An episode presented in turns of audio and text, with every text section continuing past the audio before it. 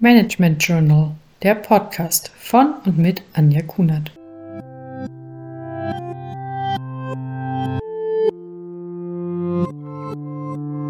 Ich freue mich, dass Sie zu dieser Podcast-Folge eingeschaltet haben.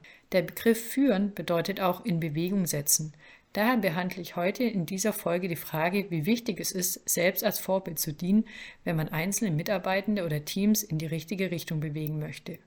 Häufig ernannte Erwartungen von Mitarbeitenden an Führungskräfte sind Ziele vorgeben, Respekt, Kommunikation, Empowerment, Lob und Anerkennung, Respekt und Wertschätzung, Förderung des Team Spirits oder auch Führungsverantwortung.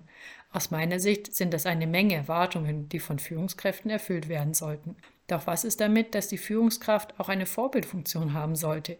Ich denke, das ist ausschlaggebend. Bereits bei der Podcast-Folge zum authentischen Führen habe ich darüber gesprochen, wie schmal der Grad zwischen der eigenen Authentizität und dem angemessenen Verhalten in der Führungsrolle ist. Aus meiner Sicht gibt es aber viele Beispiele, in der man als gute Führungskraft ein Vorbild sein kann.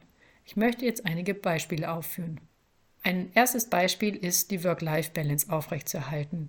Wenn die E-Mails abends um 22 Uhr von der Führungskraft kommen, kann das dafür sorgen, dass Mitarbeitende sich verpflichtet fühlen zu antworten. Ein besseres Beispiel wäre hier, nur klar während der Kernarbeitszeit E-Mails an Mitarbeitende zu verschicken. Ein zweites Beispiel ist die Wertschätzung von Mitarbeitenden.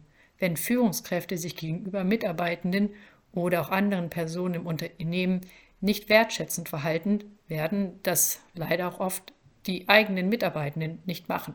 Der dritte Teil, der stark verknüpft mit dem Work-Life-Balance-Thema ist, ist außerdem einen gesunden Lebensstil vorzuleben und auch über den eigenen Anteil an der Care-Arbeit zu sprechen. Wir haben das jetzt oft erlebt in den Homeoffice-Situationen, dass plötzlich Kinder von Mitarbeitenden in Videotelefonie sichtbar waren. Das ist doch schön. Lernt dadurch auch andere Mitarbeitende und Führungskräfte von einer ganz neuen Seite kennen. Ein vierter Punkt ist es, wenn in einem Team Teamregeln aufgestellt werden. Natürlich ist es sehr, sehr wichtig, dass Führungskräfte diese Teamregeln genauso stark befolgen und auch noch promoten.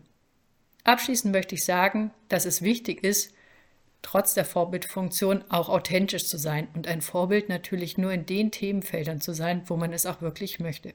Ein lustiger Versuch kann es sein, eine eigene Arbeitskleidung im Rahmen des Annehmbaren legerer zu machen und zu schauen, wie die Mitarbeitenden reagieren.